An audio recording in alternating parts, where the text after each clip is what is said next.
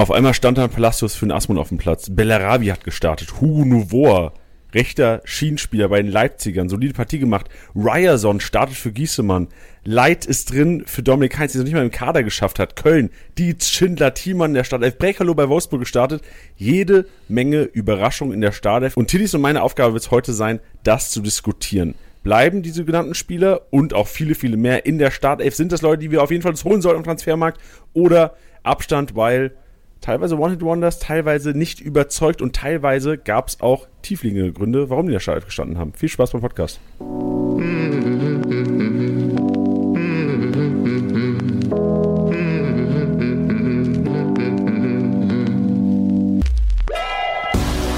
Spieltagssieger wie Sieger, der Kickbase Podcast. Mit deinen Hosts Titti und Janni. Powered by Tipico Sportwetten. Mensch, Mensch, Mensch, du, da ist der erste Spieltag schon vorbei. So lange fiebert man auf diesen Moment hin und dann hast du drei Tage Ausnahmezustand. Fußball pur, Kickbase pur. Und jetzt sitzen wir hier, Tiddy. Wieder mal ein erster Spieltag hinter uns. Grüß dich, wie fühlst du dich? Hallo erstmal. Ähm, ich habe gemischte Gefühle, was den Spieltag und meine Punkte angeht. Ähm, aber ansonsten geht's mir gut. Ich hoffe dir auch. Mir geht's auch gut und ich habe auch gemischte Gefühle, weil es echt einfach für den ersten Spieltag ein Spieltag war mit sehr, sehr vielen Überraschungen. Ich habe es ja auch schon im Intro gesagt, es gab viele negative Erfahrungen, es gab auch echt sehr, sehr große Upsides. Also allein Bayern-Spieler zu haben an diesem Wochenende hat sich schon sowas von ausgezahlt. Also alle Overpays für Kimmich, Manet, Musiala, Müller und Co. haben sich jetzt schon ausgezahlt, würde ich sagen. Also alle, die am Anfang schon gesagt haben, ich gehe auf ein, zwei große Krache, haben vielleicht ein, zwei Bayern im Kader schon und ich glaube, die hatten schon automatisch ein geiles Wochenende und wahrscheinlich auch einen erfolgreichen Spieltag. Ja, also wie die überrollt haben, das war schon wirklich Wahnsinn. Ja, war Wahnsinn. Müller hat es auch so gemacht. Hast du die Story gesehen am Wochenende? Ja, natürlich hast du die Story gesehen am Wochenende. Welcher Kickbase-Manager hat sie nicht gesehen? Ja, also Weltklasse. Hat, ja, Thomas Müller hat, ja, Thomas Müller, ich erzähle es mal ganz kurz für die Hörer, die es vielleicht nicht gehört haben. Äh, Thomas Müller hat äh, Musiala in seinem Kickbase-Team und äh, Müller spielt mit seinen Kollegen, wo ja auch, ich glaube, ähm, einige Fußballprofis noch mit drin sind. Ich glaube, Hummel spielt auch mit, Chris Kramer, Neuhaus. Eine sehr elitäre Liga. Ähm, und in der Liga spielen sie mit, ich glaube, über 250 Punkte, wenn ich mich richtig erinnere an unseren Podcast äh, mit Thomas Müller aus dem Januar noch wo er gesagt hatte, über 250 Punkte muss verkauft werden und deswegen war Thomas Müller doch leicht, also ironisch sauer nach dem Spiel auf Jamal Musiala, weil er ihn direkt wieder verkaufen muss. Ja, das ist natürlich immer bitter. Das ist, äh, wenn man mit solchen Regeln spielt, ist das ähm, Licht und Schatten, wie man so schön sagt. Ja, und Musiala hat auch gesagt, ich habe in dem im Saison-Interview dann nach dem Spiel, dass er dieses, dieses Spiel nicht versteht, hat er gesagt. ja, da müssen wir ihm wahrscheinlich einfach mal einen Crashkurs geben. Ja, am besten, Musiala ist ja auch MVP geworden, das ist ja jedem bewusst und Musiala-Besitzer haben wir eh das Wochenende des Lebens gehabt. Lass doch mal, liebe Hörer, ein bisschen leer machen unter unserem MVP-Post heute. wann kommt der ungefähr raus heute? Kann man so sagen, so 20 Uhr, 19 Uhr, 21 Uhr? Ja, nach den Abrechnungen. Ich schätze mal, das wird so 19, 20 Uhr sein. 19, 20 Uhr, Instagram, Facebook. Lass doch mal Musiala ein bisschen leer machen darunter. Also Musiala verlinken, einfach mal sagen, hier, das ist Kickbase zockt doch auch mal oder einfach eure Argumentation reinballern, warum Jamal Musiala Kickbase kennenlernen sollte oder einfach mal wissen sollte, dass er vielleicht nächste Woche im Zone-Interview sagen kann, ah ja, Kickbase, ich kenn's inzwischen. ja, das wäre doch mal was. Vielleicht, vielleicht ist er dann noch äh, äh, motiviert, mal eine, eine, eine Challenge beizutreten. So sieht's aus. Was sind denn sonst so deine Takeaways wir haben natürlich heute ganz normal wieder unseren Ablauf. So, wir haben Tees Maschinenraum, emotionale Aufarbeitung, wir haben Statistik-Snack drin für die Datennerds da draußen, wir haben richtig einen Live-Match, der auseinander gefuselt und werden da die Learnings draus ziehen. Und natürlich auch heute Startelf-Überraschung, wenn wir das Ganze ausdiskutieren. Jens Einkaufswagen natürlich auch am Ende immer dabei. Aber Tilly, so auf den ersten Blick, was ist so deine größte, dein größtes Learning nach dem ersten Spieltag? Gibt es schon Learning überhaupt? Boah, ein, ein großes Learning äh, finde ich ist immer immer schwierig nach dem ersten Spieltag, weil es natürlich dann auch irgendwie spontane Ausfälle gab. Ähm, wir hatten drei rote Karten beziehungsweise zwei rote, eine gelbrote, wenn ich mich jetzt nicht irre. Ich glaube, ich habe keine vergessen. Ähm, wir hatten einen Top Sober im Tor. Äh, es war es war schon wieder gespickt mit Kuriositäten. Ähm, aber ein richtiges Learning zu ziehen kann ich noch nicht. Ähm, vielleicht gibt es so ein paar, wenn man, wenn man da jetzt, wenn man jetzt gleich drüber redet, wo, wo man dann zu einer Einsicht kommt, aber es ist jetzt nicht so, als würde ich sagen, das habe ich jetzt gelernt an dem Spieltag. Wie sieht's oder hast, hast du etwas, wo du jetzt sagst sofort so, ey, das sehe ich total? Ja, also ich, ich, so drei Sachen hätte ich. Jetzt keine Major Learnings, aber so drei Sachen, wo ich sagen würde, das kann, kann wird mir weiterhelfen, gerade auch in der Kaderplanung und hoffentlich auch vielleicht einigen Hörern. So die erste Sache ist eigentlich wahrscheinlich vielen aufgefallen, Torhüterpunkte. So Torhüterpunkte, 500k Goalie ist nicht mehr das, was man machen sollte, meiner Meinung nach. Gerade nach diesem Spieltag, du hast Goalies einen Christensen, du hast einen Müller, auch noch, du hast relativ günstige Torhüter, noch um die 10 Millionen rum und das ist, auch wenn Torhüter 10 Millionen in den letzten Jahren teuer war, durch die Punkteänderung, Punkteanpassung, punkten Goalies mehr, vor allem wenn mehr auf die Kiste kommt und wenn die viel mehr Großchancen vereiteln. Durch diese Bewertung ist einiges reingerasselt. Also das wäre so mein Learning Nummer eins. Ich habe äh, in, in drei ähm, Kickbase-Ligen, in der ich in der ersten Bundesliga spiele, ähm, in zwei einen Goalie gehabt, in einer nicht. Und das hat man auch in Punkten sofort gemerkt. Also wirklich, ähm, das, äh, das ist für mich so das Major Learning. Das wird auch meine Aufgabe sein, diese Woche in allen Ligen, also dann quasi in der dritten auch noch, mir einen Torhüter an Land zu ziehen und ähm, das zweite Learning war einfach nur eine Bestätigung des, was wir letzte Jahre gesagt haben, so rote Karte, automatisch kranke Rohpunkte für die andere Mannschaft. So, wir, wir werden es heute im Statistik-Snack ja. auch haben. Gladbach, unfassbare Rohpunkte und auch Köln. Skiri, ohne Torbeteiligung 250 Punkte gemacht. Geisteskrank. Ja, das ist krass. Ja. Ach, und drittes Learning habe ich noch. Das ist auch jedes Jahr aufs Neue so, du darfst diese Aufsteiger am Anfang nicht unterschätzen. Diese Euphorie am Anfang, wir merken es in der zweiten Liga, so bis auf Braunschweig, Magdeburg, Lautern machen es da richtig gut. Wir merken es in der ersten Liga, Werder, Alter, die ersten zehn Minuten, die haben gespielt wie ähm, ein Top-5-Verein. Wirklich. Also kranke ersten fünf bis zehn Minuten und auch Schalke, also Schalke-Fans, die, die, tun mir durchaus leid heute. Das war, ähm, ist sehr unglücklich gelaufen, will ich mal so äh, formulieren. Ja, ja, da bin ich mal gespannt, wie, wie die sich da noch fangen werden. Ähm, aber Bremen konnte sich auf jeden Fall sehen lassen. Ja, vor allem Mitchell Weiser, Alter. Seit wann kann der so gut kicken? Ich habe die zweite Liga letztes Jahr nicht verfolgt. Ich kenne Mitchell Weiser so noch aus den Erstliga-Zeiten, wo er bei Leverkusen gefühlt alle zehn Spiele mal auf einmal Startelf-Kandidat war, aber dann immer wieder enttäuscht hat. Aber das hat mir ja richtig getaugt. Also der Kollege hat mich so einer der positiven Überraschungen des Spiels, auch wenn er jetzt an Kickbase-Punkt nicht extrem geliefert hat. Ja, total. Also äh, ist immer wieder geil zu sehen, auf welche Spieler dann natürlich äh, gesetzt wird. Jetzt nicht, als wäre Mitchell Weiser jetzt auf der Kippe gestanden, das meine ich damit nicht. Aber wie die natürlich in so ein Spiel eingebunden werden. Ne? Also ähm, es gibt ja immer vereinzelt Spieler, wo du dann am ersten Spieltag merkst, oh, über den läuft ja wirklich viel. Äh, und da ist Mitchell Weiser schon echt rausgestochen. Ja, also wirklich, also haben mich wirklich überrascht, Werder Bremen generell. Aber wenn wir heute noch drüber quatschen, es gab auch jede Menge andere Überraschungen. Überraschung vielleicht auch der Transfermarkt zurzeit. Es geht richtig rund und viele Transfers haben auch den Spieltag und Kickbase-Manager so ein bisschen beeinflusst, gerade diese Modest-Geschichte. Die Sonntagmorgen, glaube ich, ja. offiziell gemacht oder halb offiziell gemacht wurde. Ich glaube, die ersten Sky-Reporter haben es irgendwie getwittert. Modest äh, war morgens schon klar, Sonntag früh, dass er nicht im Kader stehen wird viele Kickbase-Manager sicherlich einiges entgehen lassen, weil ich glaube, ein, zwei Chancen, die Dietz da hatte, hätte Modest sicherlich eingeschnürt. Also er wäre wahrscheinlich auch mit 250, 300 nach Hause gegangen. Also man sieht, dass auch der Transfermarkt noch das Kickbase-Leben beeinflusst. Boyata, selbe Geschichte. Also Boyata dachte man ja auch sicher gesetzt. Bobic hat glaube ich gesagt, der brennt nicht mehr für die Hertha und so schnell geht's im Derby mal ähm, nicht mehr in der IV. Ja, vor allem noch nicht immer im Kader, das muss man ja auch dazu sagen. Ähm, ja, also grundsätzlich jetzt zu Transfers, wir haben jetzt natürlich so ein paar Transfergerüchte, manche Sachen, die vielleicht schon ein bisschen handfester sind als nur ein Gerücht. Ähm, aber wir wollten die mal euch kurz hier reinschmeißen, weil nicht, dass die in den nächsten Tagen stattfinden und ihr dann jetzt sagt, ah, was würden die Jungs denn dazu sagen und müsst dann noch mal eine Woche warten. Deswegen würden wir ein paar Sachen gerne besprechen und es ist ja auch eine geile Möglichkeit, selbst nach dem ersten Spieltag vielleicht echt nochmal ähm, zuzuschlagen auf dem Transfermarkt. Es gibt viele Ligen, die ähm, keine oder eine sehr hohe Kaderbegrenzung haben. Da sind super viele Sachen natürlich schon ähm, vergeben. Ähm, aber jetzt ist es wieder so der Fall, das Transferfenster ist noch offen. Wenn da neue Transfers kommen, dann ist es richtig, richtig geil, ähm, dass man da noch die, die ein oder andere äh, Schraube äh, noch drehen kann. Deswegen ähm, gehen wir einfach mal durch, oder? Ja, gerne. Also lass uns, lass uns gerne mal durchgehen. Es ist klar natürlich ähm, ein bisschen auch Spekulation, aber ich glaube, es ist auch wichtig für Kickbase-Manager einzuschätzen, was das mit einem Modest und was mit Modest-Punkten passiert, wenn auf einmal zu Dortmund geht, was mit einem Bözius-Punkten passiert, wenn auf einmal zu, zu Hertha geht, was mit Angelino passiert. Das finde ich so eigentlich einer der interessantesten Personalien, weil Score auch echt eine starke Partie abgeliefert hat. Äh, die Kiste direkt und auch irgendwie ähm, Schusskraft wieder unter Beweis gestellt, wenn er, wenn er nur konnte.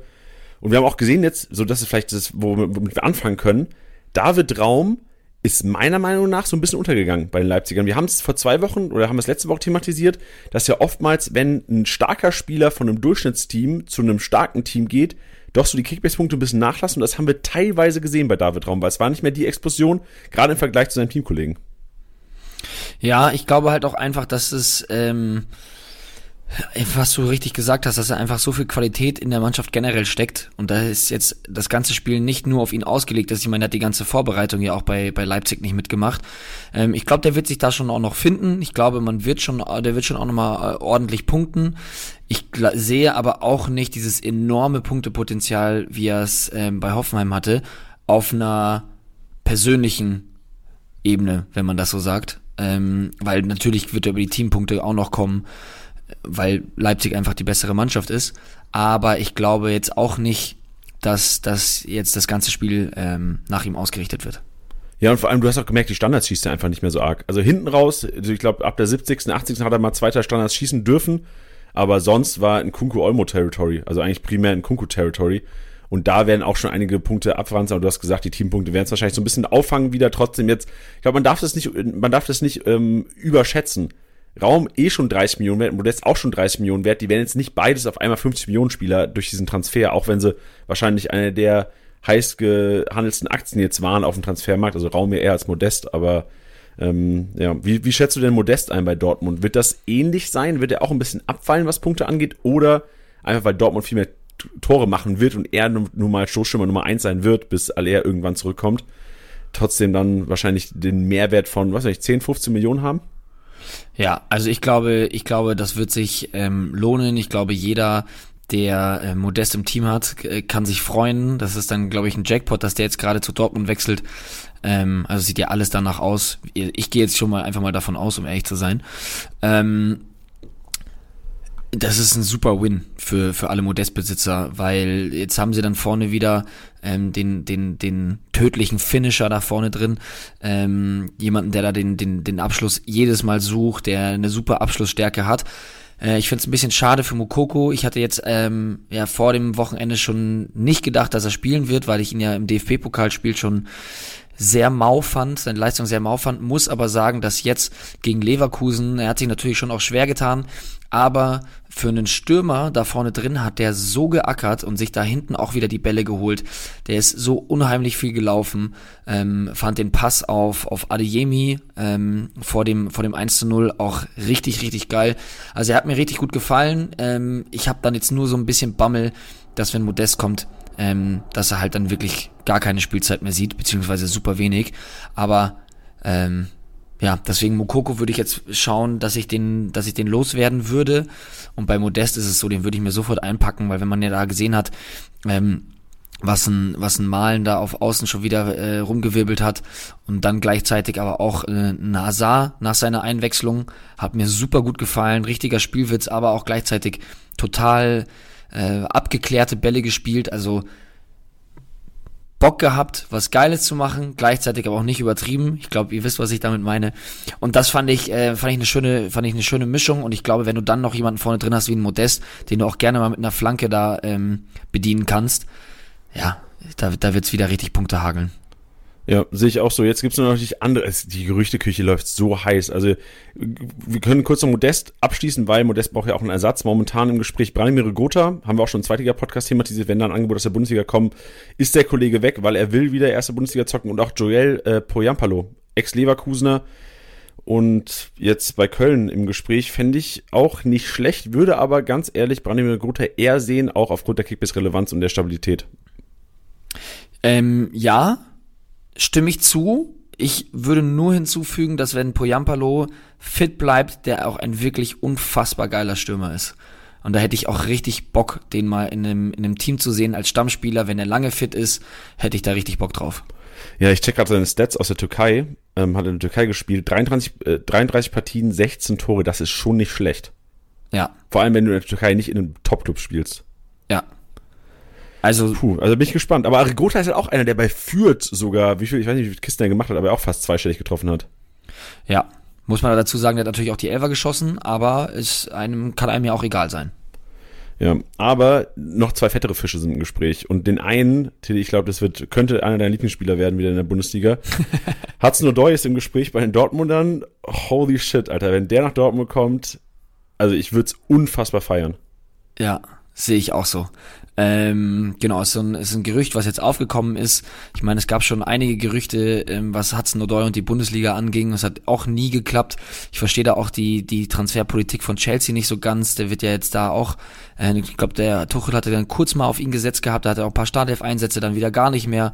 Ähm, verstehe ich persönlich nicht so ganz, weil es einfach ein Spieler ist, den du jetzt ähm, endlich mal spielen lassen musst. Ähm, einfach was das, äh, was das Alter angeht, der ist 21 Jahre alt, der braucht jetzt mal eine, eine, eine Spielpraxis, der braucht jetzt mal einen Stammplatz, den wird er meiner Meinung nach bei Dortmund auch haben. Ähm, Chelsea verleiht ja gefühlt alles und jeden, ich glaube, die haben ja auf dem ganzen Planeten gefühlt 400 Laien. Ähm, Warum jetzt nicht auch den Jungen mal in die Bundesliga ausleihen und wäre vielleicht ja für Dortmund auch ein super Win, je nachdem, was es mit Adiemi ist. Ich hatte da jetzt auch nichts mehr gehört. Ähm, wie, ähm, wie wild das ist. Ähm, sah jetzt aber jetzt auch nicht so schwer danach aus, also wenn da keine strukturelle Verletzung vorliegt, dann mache ich mir da jetzt auch nicht so die Sorgen. Aber gerade mit der Mehrfachbelastung, wenn du dann noch sagst, ja, man kann auf den Flügeln, die ja jetzt scheinbar wirklich genauso gespielt werden und dann eben auch mit einem mit einem Modest stärkt das das ganze ja nochmal. Dann hast du äh, Adiemi malen und einen Hudson O'Doy, die das außen können ähm, und dann auch noch vielleicht irgendwann einen Gio Reyna, wenn er wieder bei 100% ist. Da kann man sich schon drauf freuen, wenn das denn passieren sollte. Das sehe ich jetzt zwar jetzt gerade noch als sehr vage, ähm, dieses Gerücht, aber ähm, wenn das passieren sollte, äh, auch in den kommenden Tagen, dann würde ich da auf jeden Fall ordentlich Geld reinbuttern. Ja, ist eine Personalie, die sehr wahrscheinlich passieren wird. Wir haben schon eine mündliche Einigung jetzt gehört und ihr werdet sie eventuell, eventuell sogar schon offiziell, wenn ihr den Podcast hört. Timo Werner. Timo Werner, äh, ich habe einen Kommentar gelesen, ich glaube von Niklas Levinson war das. Timo Werner, der Comeback-Sohn. Ja. Und äh, ja, also ich freue mich erstmal für Leipzig, weil ich glaube, Leipzig könnte mit diesem Transfer wirklich Bayernliga Nummer eins werden. Also das wollen die Leipzig, äh, die Dortmunder nicht hören, aber ich glaube, das ist ein Big Step und finde es generell schade. Also Silver hätte ich dann nach so einem Move, weil ich glaube, das wird ordentlich Spielzeit bei Silver abknapsen auch. Eventuell auch 4-2-2-2, da können wir auch noch mal drüber diskutieren, mit Olmo und Kunku Doppelzehn und dann äh, so ein bisschen das Bayern-System gespiegelt, ist vielleicht auch eine Option. Aber ich glaube, äh, eigentlich wäre so die perfekte Dominosteinbewegung gewesen, Werner nach Leipzig, Silva nach Dortmund, Modest bleibt in Köln. Ja, gut, ist halt immer die Frage, ob das, ob das ähm, Leipzig dann auch so will. Ne? Also ich glaube, das ist so eine Traumvorstellung von uns und auch als als als Kickbase-Manager. Aber ich glaube, da wird Leipzig auch sagen, nö, warum sollten wir euch unseren Silver geben? Ähm, ja, vielleicht gibt's ja die Möglichkeit auch für, für, für Leipzig mit Silva, Kunku und Werner zu spielen. Weißt du, was ich meine? Ähm, deswegen glaube ich, dass die da äh, ich glaube, das ist mal so eine Wunschvorstellung, aber die wissen schon auch, was sie an ihren Spielern haben. Aber wenn Werner kommt, äh, meiner Meinung nach ein, ein unfassbarer Stürmer, super unglücklich in England, äh, wurde da auch in den Medien meiner Meinung nach auch zu krass, ähm, ja, wie nennt man das denn, zu krass behandelt. Ja, also ich meine, das, das, das, das gibt's überall, aber ja, auch im Internet, dass man dann sich dann die, die Jokes macht von wegen, äh, ja, der trifft das leere Tor nicht und sowas. Da waren unglückliche Szenen dabei, ja, aber ich äh, sag euch, wenn der in die Bundesliga wechselt, dann ähm, macht der macht der Kisten ohne Ende. Ja, ich, ich glaube auch. Also ich bin mal gespannt, was für ein Werter in, in die App kommt, aber ich kann mir schon vorstellen, dass es so gegen, gegen 45 Millionen vielleicht geht. 40, 45. Und äh, das wird auch wert sein. Also wirklich, ich bin überzeugt davon, dass er wahrscheinlich so die meiste Spielzeit mit einem Kunku in eventuell Olmo bekommt. Aus Kickbase-Sicht muss ich sagen, dieser Transfer enorm schlecht. Also Silver sehe ich mit weniger Spielzeit, aber wie gesagt auch die, die Variante Doppelspitze eine, eine Variante. Aber ich glaube, gerade in Bezug auf Soboschlei Forsberg, weil du, du kannst, also klar hat Leipzig auch diese Variante, dass sie mit einem offensiven Achter spielen, also ein defensiver Part, meistens Kevin Campbell, ähm, Leimer, auch teilweise, mal sehen, was mit Leimer jetzt noch passiert. Und ein offensiver Part, klar kann Olmo das auch machen, klar kann Soboschlei das auch machen, klar kann Forsberg das machen, aber das kannst du nicht gegen jeden Gegner machen. Und äh, da wird normal viel zu Spielzeit wegfallen. Also alle Forsberg-Besitzer, alle Soboschlei-Besitzer, ich glaube, die zwei Spieler und teilweise wahrscheinlich auch Olmo und den angesprochenen Silva selbstverständlich, das werden so die Verlierer des Werner-Transfers sein, weil ich bin mir, oder wir sind uns relativ sicher, Tilly, dass wenn Timo Werner kommt, er auch seine 45 Millionen wert sein wird, was Kickbase-Punkte angeht. Gehe ich auch von aus, ja. Word. Auch geil. Ich lieb das ja. Ich lieb noch mehr Transfers im Januar, fette Transfers im Januar. Ich weiß, Erling Haaland habe ich auch mega gefeiert, weil dann wirst du belohnt als Manager, wenn du richtig geil gehaushaltet wirst, hast. Ja. Und jetzt wirst du auch als Manager belohnt, wenn du vielleicht nicht richtig rausgehauen hast für die Bayern-Spieler, weil jetzt kommt vielleicht nochmal ein Werner, jetzt kommt ein Hudson O'Doy vielleicht. Und da kannst du nochmal ordentlich reinbuttern. Jetzt wird ein Modest auf jeden Fall viel äh, Kickbase relevanter. Das kann nochmal liegen, umschmeißen, macht alles spannender. Nichtsdestotrotz, die unsere Aufgabe jetzt den ersten Spieltag nochmal zu abzuarbeiten. Wir haben jetzt äh, lange, lange äh, Kickbase Mehrwert geliefert, bisschen allgemeineren. Jetzt lass vielleicht nochmal auf den ersten Spieltag gehen. Oder hast du noch Transfers, die wir thematisieren sollten? Ähm, nee, ich glaube, wir hatten vorhin kurz angesprochen, Boetius zu Hertha finde ich auch super spannend. Ihr habt es letztes Jahr schon gehört. Ähm, ich bin großer Fan von Boetius. Finde, das ist ein super Fußballer. Ich sehe den auch bei ganz vielen Teams in der Bundesliga, auch in der Startelf. Äh, hab immer so ein bisschen Schiss, weil ähm, weil es ja diese klassische 10 bei Hertha einfach nicht gibt. Das war letztes Jahr schon das Problem, deswegen gibt es Probleme mit einem Eckelenkamp zum Beispiel auch, dass, dass der keine Zeit, keine Zeit kriegt ähm, und jetzt dann dementsprechend auch gehen möchte. Äh, deswegen habe ich davor so ein bisschen Schiss, aber bin gespannt, dass wenn das äh, über die Bühne geht, wie, wie sich das auf sich und seine Punkte ähm, auswirkt, weil begnadeter Fußballer und da hätte ich richtig Bock drauf. Das ja. wollte ich noch kurz erwähnt haben. Ja, ganz kurzer Take, also ich, ich stimme dir hundertprozentig zu, weil ich check's auch nicht. Du wechselst, du bist Zehner, spielst bei einem Verein, der keine klassische Zehnerposition hat und wechselst zu einem Verein, die keine klassische Zehnerposition hat. So, ich check's nicht, aber vielleicht kann ja auch Bözius äh, Sandro Schwarz davon überzeugen, der ihn ja auch kennt noch aus Mainzer Zeiten, dass er der Richtige ist auf der 10 und eventuell eine Systemumstellung. Wäre ja gar nicht schlecht, wenn wir jetzt das Herthaner-Spiel gesehen haben am Wochenende. Könnte dem Spiel, glaube ich, nur gut tun. Ja. Ja. Gut, Tilly, jetzt aber. Lass uns zur emotionalen Aufarbeitung des vergangenen ersten Spieltags gehen. Ab in dein Zuhause. Let's go. Tittys Maschinenraum.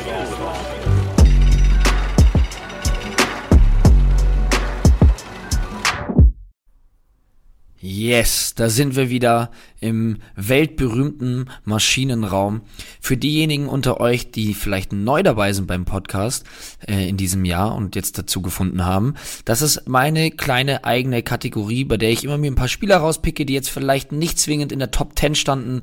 Ähm, die, da werde ich jetzt nicht über einen Musiala reden oder über einen Manet ähm, in Bezug jetzt auf diesen Spieltag sondern pick mir da immer so ähm, meine Favorites raus. Das könnte, das kann alles sein, ob das eine Punktzahl ist, ob das ein überraschender Startelf-Einsatz ist, ob es eine geile Grätsche war. Ähm, alles ist erlaubt. Alles ist erlaubt und damit ihr eine Vorstellung dafür, dafür bekommt, dazu bekommt, ähm, ja, fange ich einfach mal an, denn was auf jeden Fall erwähnt werden muss, und da haben wahrscheinlich auch viele direkt an mich gedacht, es war der Fallrückzieher von Benze Baini der hat sich, also ich habe ihn danach mehr gefeiert als er sich. Der hat ja, glaube ich, auch fünf Minuten lang gejubelt mit irgendwelchen Sachen Richtung Kurve und dann nochmal den Rasen geküsst und dann nochmal jemanden oben gegrüßt. Ähm, äh, habe ich nichts dagegen, ähm, aber dieser Verrückzieher war auch unfassbar geil. Ja, wie lange hättest du gefeiert, Teddy? Sag ehrlich. Du hättest dich auswechseln lassen wegen Feierei. Ne, ich, ich treffe so selten, ich, dass ich immer keine, keine Tor, keine Torjubel vorbereitet habe. Deswegen, ich bin dann der, der einfach kurz jubelt, die Faust ballt und dann mit, zum Team geht, aber äh, wenn ich den gemacht hätte, ich glaube, ich hätte einfach so getan, als würde ich die immer machen. Weißt du, ich habe mich ja. einfach hingestellt und so kurz so ein bisschen gejubelt. Einfach so ein Zurückjoggen zur Mittellinie, weiter geht's. Ja, genau. Genau. geholt, Ball geholt einfach, auch obwohl es äh, 1-1 war zu der Zeit. Ball geholt einfach, auch erste Halbzeit, Anfang erste Halbzeit. Ja, geil. Ball holen ist geil, ja. Nee, also äh, technisch bockstark. Ich liebe das, dass der dass der Typ zum einen natürlich Linksverteidiger spielt, manchmal in der, in der Dreierkette, ähm, den dritten Innenverteidiger macht und einfach so eine feine Technik hat. Es macht einfach sau viel Spaß. Meiner Meinung nach auch der bessere Fallrückzieher als der von Messi. Das mal so nebenbei. Ähm, geiles Ding, muss mit in den Maschinenraum. Ihr habt's alle safe abgefeiert. Dann auch noch äh, mit der Itakura-Vorlage. Alles, alles ein Traum.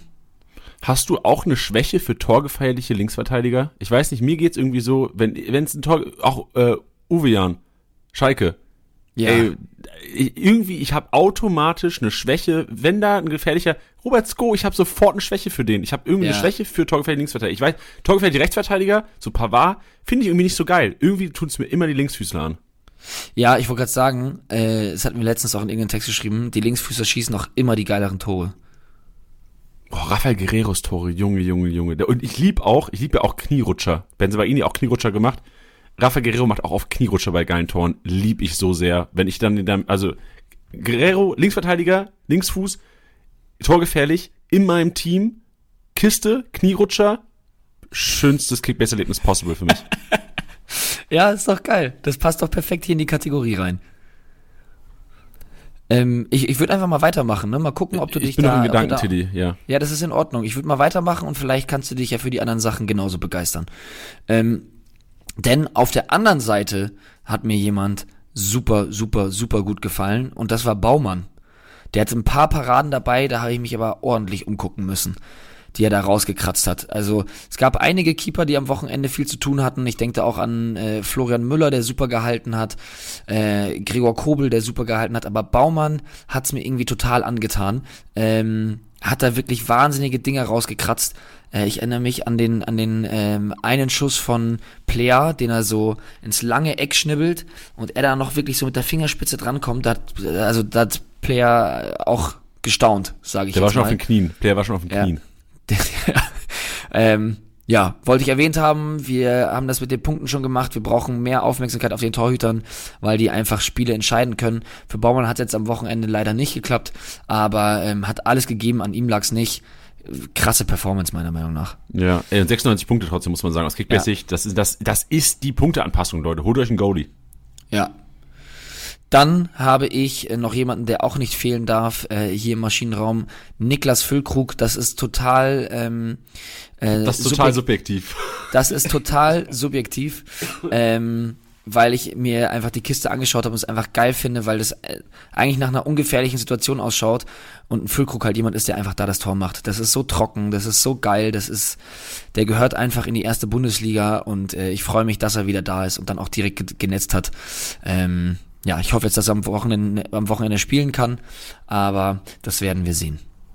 Ja, Dann- ich freue mich allgemein, dass, ganz kurz dazu nochmal, ich freue mich allgemein enorm, dass Schalke und Bremen wieder in der Bundesliga sind. Ich, also wirklich, ich glaube sogar auch Dortmund-Fans freuen sich enorm. Kevin Großkreuz hat sich auch enorm gefreut, dass er endlich mal wieder ein bisschen äh, schimpfen kann im Stadion am Wochenende. Also wirklich, das, das tut Kickbase gut, das tut der Fußball-Bundesliga gut und auch wenn es für beide wahrscheinlich nicht perfekt gelaufen ist am Wochenende, ich bin mir sicher, dass die beide einen kranken Fight um Klassenerhalt hinlegen können dieses Jahr. Ja, Wollte ich nur gesagt haben. Sorry für den Einschub. Finde ich geil. Aber Nein, ich glaube, alle, alle Bremen- und Schalker-Fans hat es vielleicht mal gut getan nach so einem Wochenende. Ja. Ähm, ich mache weiter mit der nächsten Personalie. Es ist Mo Dahut. Der hat einen, einen Start gehabt, also ich sage euch jetzt, warum der für mich äh, in den Maschinenraum gehört. Der hat nämlich einen Start gehabt in diesem Spieltag, wie es man sich eigentlich fast kaum schlechter vorstellen kann. Also da vorne einmal fast den Ball vertändelt, direkt vom eigenen 16er. Äh, ich glaube, seine ersten vier Pässe waren gefühlt Fehlpässe, die so katastrophal waren. Und äh, ich habe hab zu Dennis gesagt, der neben mir saß, der der Hut in unserer Liga hat, ähm, habe ich gesagt, ich so, Alter, was ist denn mit dem los? Der ist ja mit dem falschen Fuß aufgestanden. Hatte schon das Gefühl, den müsste man nach irgendwie einer halben Stunde auswechseln. Dann hat man aber auch eine geile Szene gesehen, ähm, nach dem, nach dem Dortmunder Tor, wie Terzic ihn sofort so, er hat, hatte ihn so am Kopf gepackt und hat ihm, hat ihn zugesprochen. Und er hat sich so in diese Partie zurückgekämpft. Und das finde ich ist oft nicht selbstverständlich, dass du einen scheiß Start hast. Das muss man jetzt leider wirklich so sagen, einen scheiß Start und dich dann so in diese Partie zurückkämpfst und es war auch ein ekliges Spiel gegen Leverkusen. Die hatten, äh, die haben da auch echt ordentlich Radau gemacht ähm, und die haben sich da echt äh, reingebissen in die Partie. War ja auch sehr, sehr körperlich betont ähm, und dass, dass er da zurückkam, fand ich einfach geil. Er hat keine keine Weltklasse Partie gemacht, aber wie gesagt, dadurch durch so einen Fehlstart sich da wieder reinzubeißen, das taugt mir einfach. Ja, allgemein die Partie war schwer anzugucken. Oder also ich habe auch im Kopf der Hut geil, weil er auch so eine Grätsche, eine krass wichtige Grätsche defensiv drin hatte, wo ich mich daran erinnere. ja, Aber sonst so einer der wenigen Höhepunkte der Partie irgendwie. Also irgendwie habe ich diese Partie einfach nur negativ noch in meinem Kopf. Ja, es war gefühlt tatsächlich so ein bisschen anstrengend einfach. Es Ja, ey, genau das richtige, Tilly, genau das richtige Wort. Ja, ich habe auch jeden bemitleidet, der auf dem Feld stand. Das sah aus wie eine sehr, sehr intensive Partie. Ja, außer Edmund Ähm. Tabsoba, Time of his Life, durfte ins Tor. Ja. Ähm, und zuletzt, der letzte Spieler, den ich nenne, der, der kommt wahrscheinlich später dann auch nochmal in der Kategorie, ist Riasson, der in der Startelf stand und äh, meiner Meinung nach auch echt eine geile Partie gemacht hat. Also der hat auch fast eine Kiste gemacht da, ne? Der hat diesen einen Schuss Ja. gehabt und rechts wo reingezogen hat. Junge, wenn der reingegangen wäre. glaube ich. Ja. Heftig. Der kann auch kicken, der Kerl. Der kann echt kicken einfach. Ja, und der läuft trotzdem irgendwie immer so ein bisschen unterm Radar. Ja, weil der aus Kickbase-Sicht, wenn du den hast und aufstellst, spielt er nicht. Und wenn du ihn nicht hast, spielt er. G Ja. Gesetz. Das ist für mich die Definition von äh, Riason oder Ryerson. Ja, also ich fand's, fand's überraschend, dass er in der Startelf stand, fand's dann aber umso geiler, dass er da echt Radau über die linke Seite gemacht hat. Deswegen der letzte Spieler in meinem Maschinenraum. Und damit wäre ich auch fertig. Schließen wir ab die Kiste. Schließen wir ab. Stark, ey. Endlich wieder. Maschinenraum. Man hat's vermisst. Tilly. Endlich, endlich. Gut, und auch vermisst sicherlich der äh, Statistik-Snack. Wir werden das, den Spieltag, den ersten Spieltag auch noch statistisch auseinandernehmen und da haben wir Leute dabei, die, die da haltet ihr nicht gedacht, dass dieser Name heute in diesem Podcast fällt. Reingehen wir. Statistik-Snack.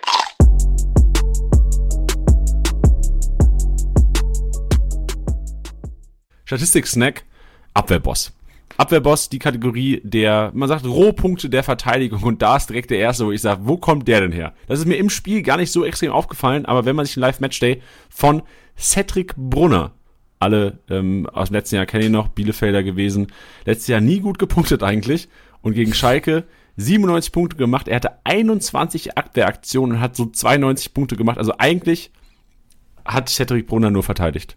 Und das aber anscheinend richtig oft und gut, weil die Punkte hat er oftmals bekommen und relativ wenig Minuspunkte. Ja, und dann natürlich auch spannend, dass wenn du jetzt sagen würdest, okay, wenn, wenn Schalke das mal gewinnt und lass mal die 1 zu 0, äh, ein, ein Spiel zu 0 gewinnen, so muss man es formulieren, damit ähm, man mich da nicht falsch versteht. Und da, wenn da noch die Bonuspunkte oben drauf kommen, dann hast du einen sehr stabilen Spieltag. Ja, vor allem check ich nicht ganz. Cedric Brunner, Rechtsverteidiger, 97 Punkte mit gelber Karte und Torbeteiligung. Uwe Jan, Linksverteidiger, 85 Punkte mit der Vorlage. Also irgendwas an Defensivpunkten läuft bei Uwe Jan oder, kann natürlich auch sein, ich habe das Spiel jetzt nicht über die volle Länge geguckt, habe mir nur die Highlights angucken können. Oder Köln hat dann einfach gesagt, ich rechts, Uwe Jan, gar keinen Bock gegen ihn zu zocken, wir gehen nur auf Cedric Brunner und da ist halt dann ab und zu was gewonnen worden. Aber ich tippe mal, Tilly, vielleicht kannst du mich da auch belehren, so lief es nicht ab. Ja, also ich meine, man muss dazu sagen, relativ ähm, früher auch in Unterzahl, die Schalker. Ähm, Drexler hat, glaube ich, auch auf der rechten Seite von Brunner gestartet. Ich glaube jetzt, dass sie das schon versucht haben, dann zu kompensieren.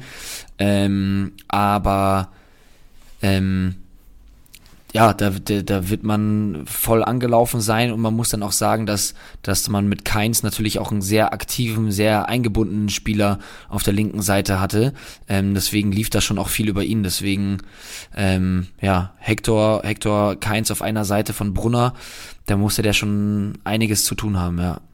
Ja, und ich sehe auch, er hat, glaube ich, zwei, drei geblockte Schüsse drin, also auch sehr oft irgendwie reingeschmissen. Ich glaube, da ist auch viel Wille dabei. Und auch der Pfostentreffer. Brunner ja auch irgendwie Ja. mit einem Torschuss und einem rechten Pfostentreffer da auch noch ein paar Punkte gemacht. Also ich glaube, das ist eigentlich so der Live-Match von Cedric Brunner zusammengefasst. Auch dabei im Abwehrboss äh, Friedel von Bremen, sehr stark gepunktet, 26 Aktionen, 89 Kickbase-Punkte ge gesammelt und auch Mafropanos, wie immer der, der griechische Abwehrgott gewesen. Nicht nur der Abwehrboss, auch der Abwehrgott in diesem Fall. 18 Aktionen, 86 Punkte und eigentlich fast das Tor des Spieltags, aber der Ball ging auf Pfosten.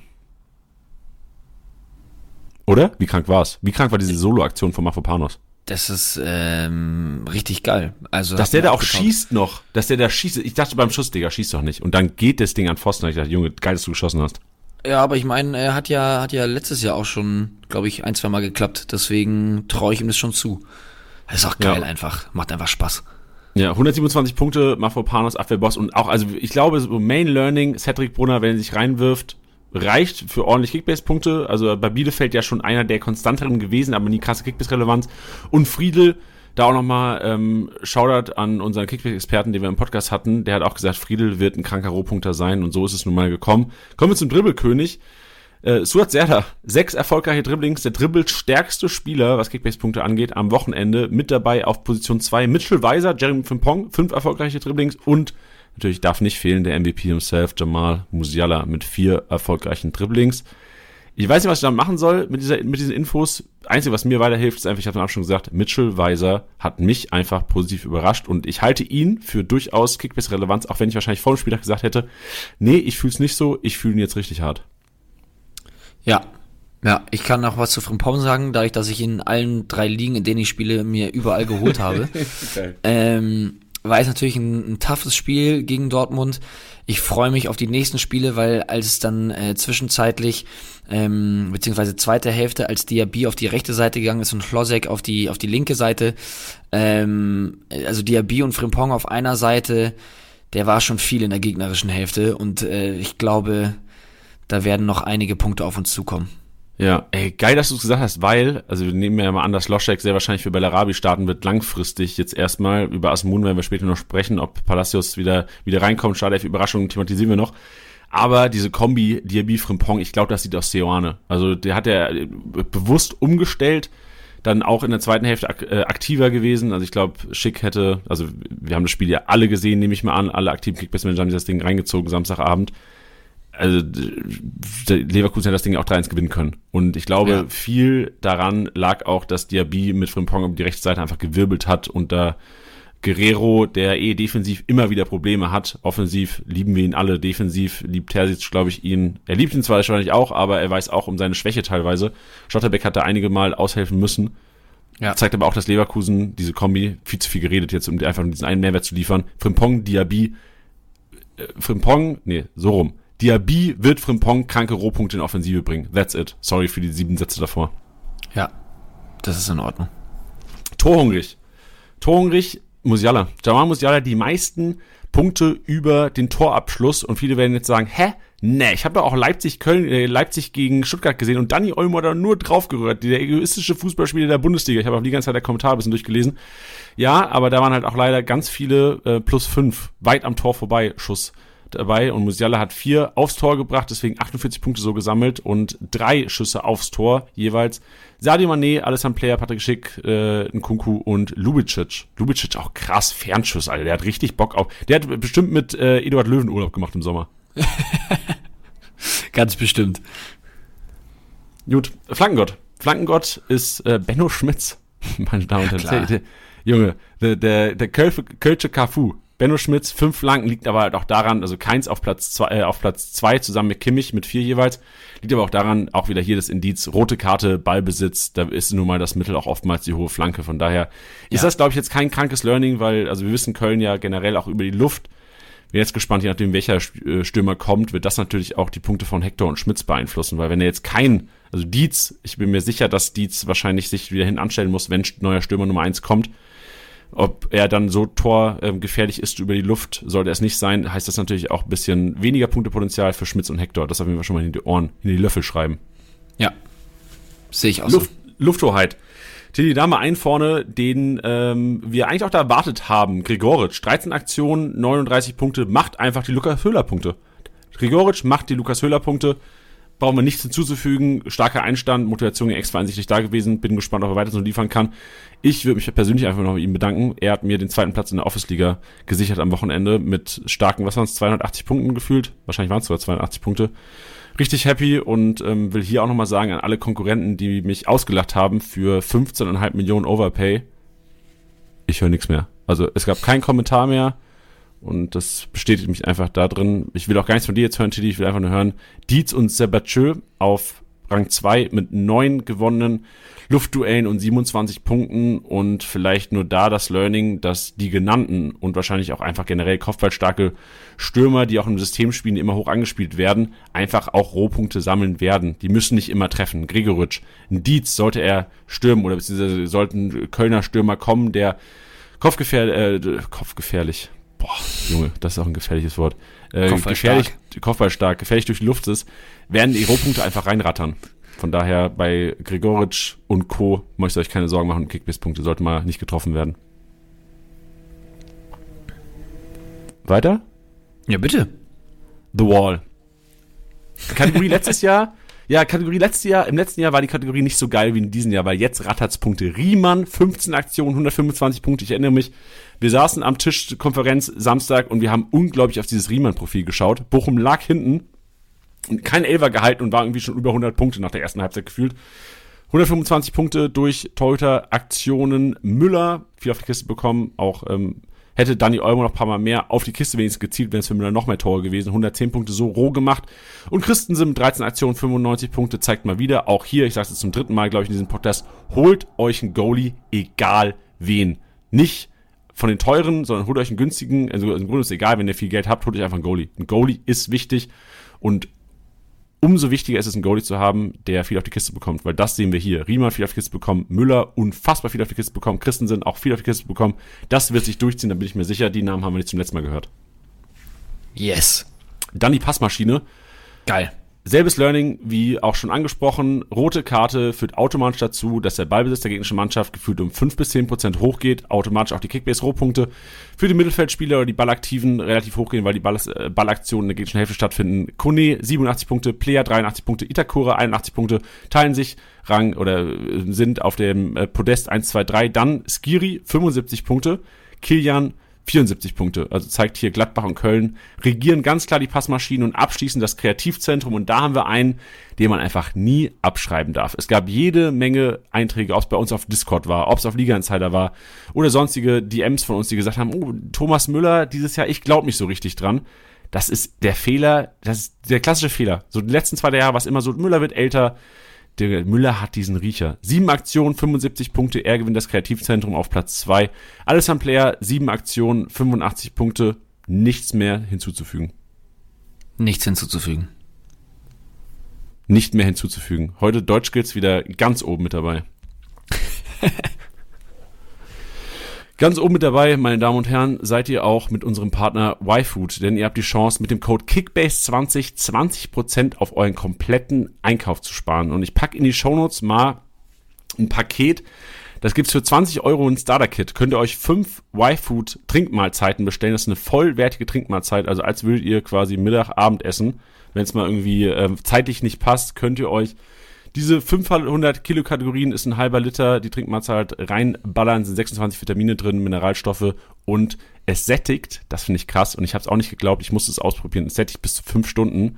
Und ich bin einer, Tilly, du kennst es, ich esse viel. Durchaus, ja.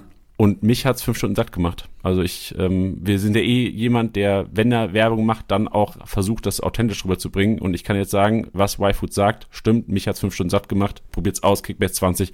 Spart euch 20 Prozent, wenn ihr eh mal sagen wolltet, ey YFood, ich probier's mal aus. Why not? Junge. Boah, geil.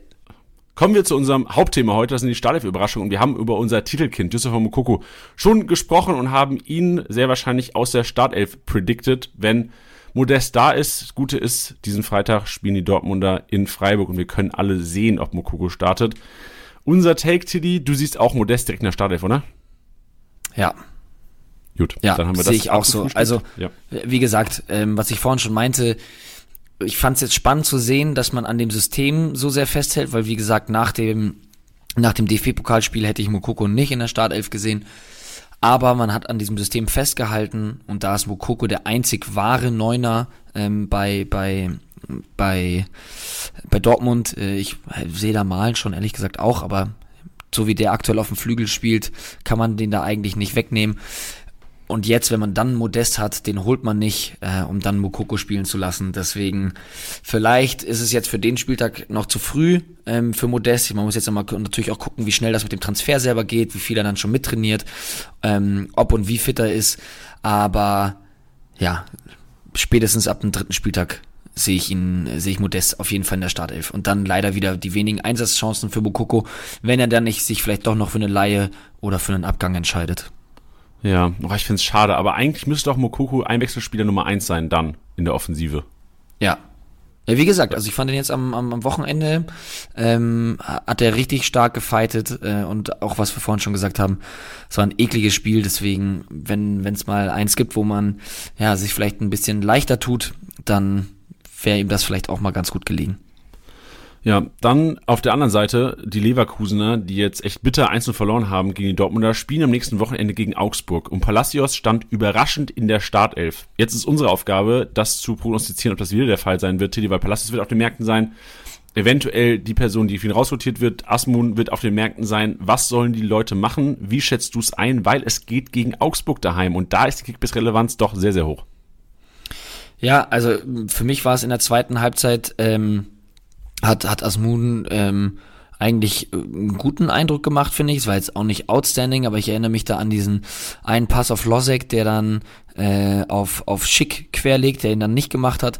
Das ging dann schon ganz schön fix. Und das habe ich davor bei dem hierbei so ein bisschen vermisst und könnte mir gerade gegen Augsburg vorstellen, wie ich es eigentlich auch für dieses Wochenende schon predicted hätte. Äh, Andrich Demir bei Asmun und dann Schlosek, Diaby, Schick vorne drin. Genau, das heißt auch für die andere Startelf Überraschung Karim Bellarabi, die viele von euch sicherlich eher in der Startelf gesehen haben als Palacios, der, ähm, also Bellarabi darfst du generell nie ab, äh, ab, wie nennt man das? Schreiben. Abschreiben. Das darfst du nicht, kann, kann ich nicht. Von daher kann ich auch nicht sagen. Bellarabi kannst du nicht abschreiben, aber Loschek reingekommen und meiner Meinung nach auch eine bessere Partie gemacht als Bellarabi, wären für mich beides Kandidaten, also Asmun und Loschek, die ich gegen Augsburg in der Startelf erwarte und auch gerade jetzt, weil noch geringer Marktwert, auch für alle Challenges sicherlich ein relevantes Topic. Und ich möchte noch ganz kurz erwähnen, dass du ähm, den Startelf-Einsatz von Bellarabi jetzt nicht direkt predicted hast, aber du hast am Freitag in der PK gesagt, vergesst mir mal den Bellarabi nicht, weil der stand öfters in der Startelf, als man äh, als man jetzt vielleicht mal gedacht hätte. Und dass, dass jeder Trainer, der mal da war, ähm, bei Leverkusen immer wieder auf den gesetzt hat. Und jetzt war das wieder der Fall. Deswegen eigentlich so überraschend darf es gar nicht sein. Aber wenn man sich jetzt anschaut, die Spiele und die Vorbereitung davor, fand ich dann schon überraschend. Aber nach der Performance kann ich mir vorstellen, dass er seine Chance da vertan hat. Ja, einer, der mich komplett aus dem Hocker gehauen hat, als gesehen hat, dass der Kollege startet, Hugo Novoa, hat mich ein bisschen enttäuscht, ist auch wirklich abgefallen so von der Leipziger Offensive. Hugo Novoa viele Ballverluste, echt unglücklich agiert. Und das wäre einer, wo ich jetzt auf jeden Fall den Marktwertgewinn mitnehmen würde, wenn ich im Kader habe, auf jeden Fall halten oder auch teuer verhökern, weil ich glaube, Startelf-Spieler Leipzig sehr attraktiv, geht jetzt gegen Köln, also Leipzig generell ähm, ein sehr solides Programm, Köln, Union, Wolfsburg. Ähm, klar, es ist zu diesem Zeitpunkt schwer einzuschätzen, welcher Gegner wirklich schwer oder leicht ist, aber da ist kein Big Four Name dabei. Das heißt, ich glaube, den kann man ganz gut verkaufen gerade. Wäre aber auch mein Take, dass Hugo Novoa nicht mehr in der Startelf steht am nächsten Wochenende, weil ich tippe auch, wenn Leimer fit gewesen wäre, hätte Henrichs recht gestartet und ein Leimer neben Kampel und Hugo Novoa hätte seine 10 Minuten am Ende bekommen. Das sehe ich ganz genauso. Das wollte ich gerade auch noch mit reinschmeißen, dass man da sagen muss, ähm, dass das eher nach einer Notlösung aussah, als dass man ähm, ja das das ganz klar so geplant hätte. Weißt du, was ich meine? Also was du sagst, dadurch, dass dass Leimer da relativ kurzfristig ausgefallen ist, ähm, hab zwar dann trotzdem nicht so ganz verstanden, warum man nicht einen Schlager oder einen Haidara noch reinwirft und Henrichs auf rechts spielen lässt. Ähm, aber ja. Ja, war überraschend, überraschend auch bei Union. Also Ryerson haben wir schon angesprochen. Äh, Diogo Light hat auch gespielt, Portugiese von Porto gekommen. Wir hatten schon im Podcast leicht angeteased. War für mich eine enorme Überraschung, dass Dominik Heinz gar nicht im Kader war. Ähm, Usfischer ja. hat es dann auch thematisiert, hat, hat gesprochen, ja, manche passen, wir haben einen riesen Kader, manche müssen halt leider auf die Bank. Wäre für mich auch Indiz, dass, ähm, also ich hoffe ja, das ist so komplett, ähm, komplett subjektiv jetzt. Ich hoffe ja immer noch, dass Dominik Heinz zum Laut nach Lautern zurückkommt. So, das wäre für mich eigentlich perfektes Indiz. So, der auf einmal überraschend, aber spielt er eins nicht im Kader. Wäre ich jetzt als Dominik Heinz, wäre ich angepisst. So, der hat im Pokal krass gefightet, hat die, hat komplett durchgespielt. Erster Spieltag, äh, Diogo Light, klar, von der Qualität sehe ich auch Diogo Light oh, über einem Dominik Heinz. Von daher, also Heinzi, wenn du es hören solltest, bei uns kannst du zocken. Kurz abgeworben mal im Podcast. Ja, oh, irgend, das wäre ein Traumjob auch für mich. Fußballspieler nerven, dass sie nach Laudern kommen. Machst du ja schon. Ja, das ist genau mein Job, den ich gerade habe. lass, lass uns noch über, über Köln reden, Tiddy. Und bei Köln gab es auch einige Überraschungen, wir haben es schon angesprochen, aufgrund der Modest-Thematik. Dietz, Schindler und Thielmann im in der Startelf und für mich der überraschendste Nicht-Startelf-Einsatz des Wochenendes fast schon, war einer, ähm, wo der auch hoch gehandelt wurde, knapp 10 Millionen wert, sinkt jetzt natürlich leicht, weil nicht in der Startelf stand, hat auch einen Assist gemacht, dann äh, Adamian von Hoffenheim gekommen, einer der Spieler, die die krankeste Marktwertentwicklung hatten, jetzt, also einige Manager haben an dem wahrscheinlich 10 Millionen gemacht, Glückwunsch, wenn ihr es gemacht habt, einige Millionen sicherlich abgesprungen für jeden Besitzer. Stand nicht in der Startelf reingekommen, hat dann äh, den Assist noch gegeben, auch noch 80 Punkte gemacht. Ich glaube, alle Besitzer können damit auch zufrieden sein. Trotzdem Dietz, Schindler, Thielmann. Jetzt geht zwar gegen Leipzig. Kölner sind nicht die relevantesten jetzt für den zweiten Spieltag, aber unsere Aufgabe ist trotzdem, das einzuschätzen, Tilly. Wie schätzt du die Startelf-Chancen ein? Auch gerade in Bezug auf Schindler, Thielmann, weil bei Dietz haben wir schon, glaube ich, thematisiert, wenn der Ersatz kommt, wird Dietz die Nummer zwei sein, was Stoßstürmerqualitäten angeht. Ja, also Thielmann sehe ich auf jeden Fall in der Startelf. Ähm, der hat einfach schon zu viel gespielt in der Vergangenheit und ist dann, hat dann jetzt auch äh, super performt. Deswegen sehe ich da gar keinen Grund, den, den rauszunehmen. Ich glaube, Dietz muss weichen, wenn denn noch ein Stürmer kommen sollte. Ähm, egal, ob es jetzt ähm, Hergotha oder Poyampalo ist. Und Schindler habe ich auch nicht so ganz verstanden, hat für mich jetzt auch nicht so das geile Spiel gemacht. Deswegen könnte ich mir eher vorstellen, dass man Thielmann auf die Position von Schindler setzt, ähm, Adamian vorne rein und dann Stürmer X daneben. Stürmer X, ich bin so gespannt, wer der kommt. Ja. Können, können Overpay werden. Das könnten Kölner Overpay werden, weil das wird ja der Ja. Zielspiel Nummer 1 an dem Spiel und wir kennen Modests Punktehistorie. Ja. Ja. Bin gespannt. Sehr gut, dann äh, eine letzte Überraschung, die wir noch abfrühstücken, ist äh, Brecherloh. Brecherloh gestartet, alle, also ich glaube, er wollte auch nach Turin wieder. Ähm, Wolfsburg hat ihn, glaube ich, nicht gelassen, so was man gehört hat. Hat gestartet, hat nicht überzeugt und Wolfsburg jetzt auch gegen die Bayern geringe Kickbase-Relevanz, aber dritter Spieltag kommen die Schalker und da wollen wir wieder die Wolfsburger haben. Jetzt natürlich die Frage, können sich Manager leisten, Wolfsburg auf die Bank zu setzen? Die sind ja auch teilweise relativ teuer, Brecherloh jetzt nicht. Mamouche inzwischen ja auch relativ teuer, Wimmer relativ teuer, Mescher ja eh. Ähm, trotzdem gab es einige Überraschungen und auch Swanberg nicht überzeugt, spielerisch echt eine schwache Partie gemacht und dann kommt Giavogi rein, macht die Kiste und spielt eine überragende Partie. Was jetzt so, ich habe mal Sova-Score, Kicker-Noten, Liga-Noten geguckt, alle super bewertet. Ich habe auch nur die Highlights geguckt. Aber wäre für mich auch einer, den man auf dem Zettel haben muss. Also Giavogi für mich auch schon keine Startelf-Überraschung, aber auch eine Überraschung, dass der äh, wirklich auch zur Halbzeit gekommen ist und eine komplette Halbzeit bekommen hat und dann auch noch mit Treffer. Pff, interessante Personalie.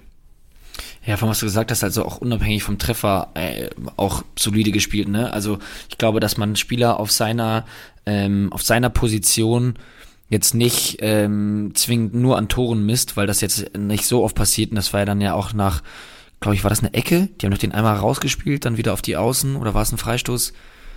Es war jetzt also keine normale Spielsituation, sage ich jetzt mal. Also es ist jetzt nicht, als hätte er so richtig aus dem Spiel heraus getroffen. Weißt du, was ich meine? Ja, jetzt- äh, ist nicht so, als würde er vorne rumstehen. Genau, das meine ich damit. Ähm, aber hat das schon gut gemacht und ich fand das schon dann auch, äh, ist ja natürlich äh, typisch Kovac, dass, dass er da so konsequent ist und jemand dann da halt zur Halbzeit rausnimmt und jemand anderen reinschmeißt, dass man mal schnell sagt, Freundchen, Obacht. Stimmt.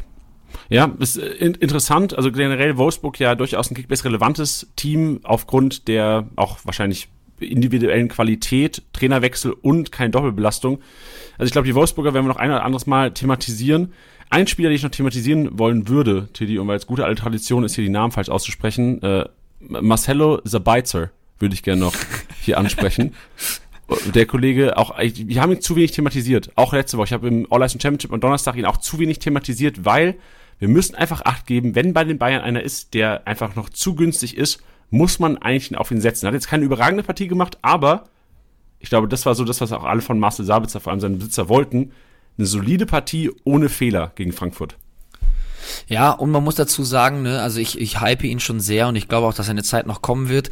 Grafenberg mit auch ähm, über einer halben Stunde Spielzeit sehr blass gewesen, meiner Meinung nach. Also da hatte ich mir schon irgendwie was, was Geileres vorgestellt. Ähm, da hat mir Sabitzer äh, in seinen in, in seinen ersten 50, 60 Minuten besser gefallen als der Grafenberg danach. Dafür, dass man Ja. ein Spiel hatte, ähm, klar, was irgendwie schon entschieden war und wo man klar besser war als die Frankfurter und die Frankfurter meiner Meinung nach auch keinen guten Tag erwischt haben.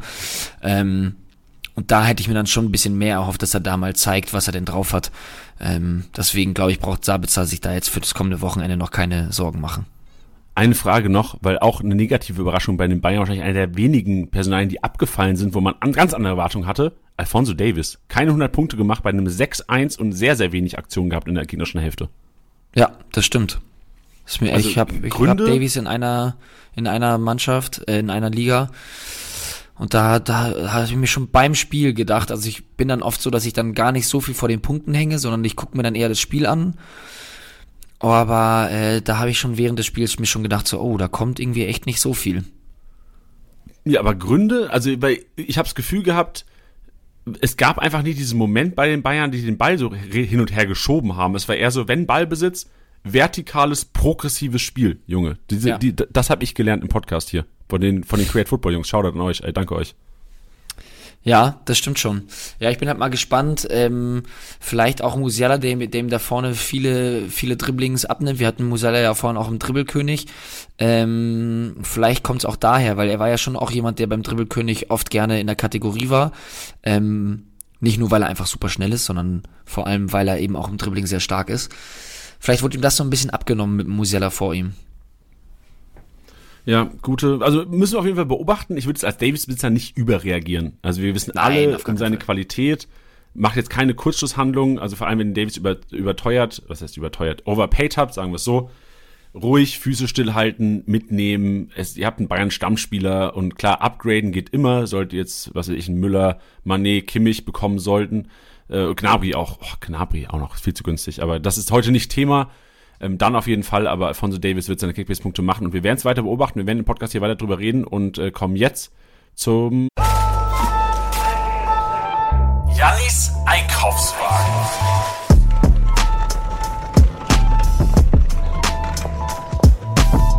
Zettel raus, Notiz-App raus, wo auch immer ihr das macht. Am besten vielleicht sogar in der Kickbase-App auf die Scoutliste packen.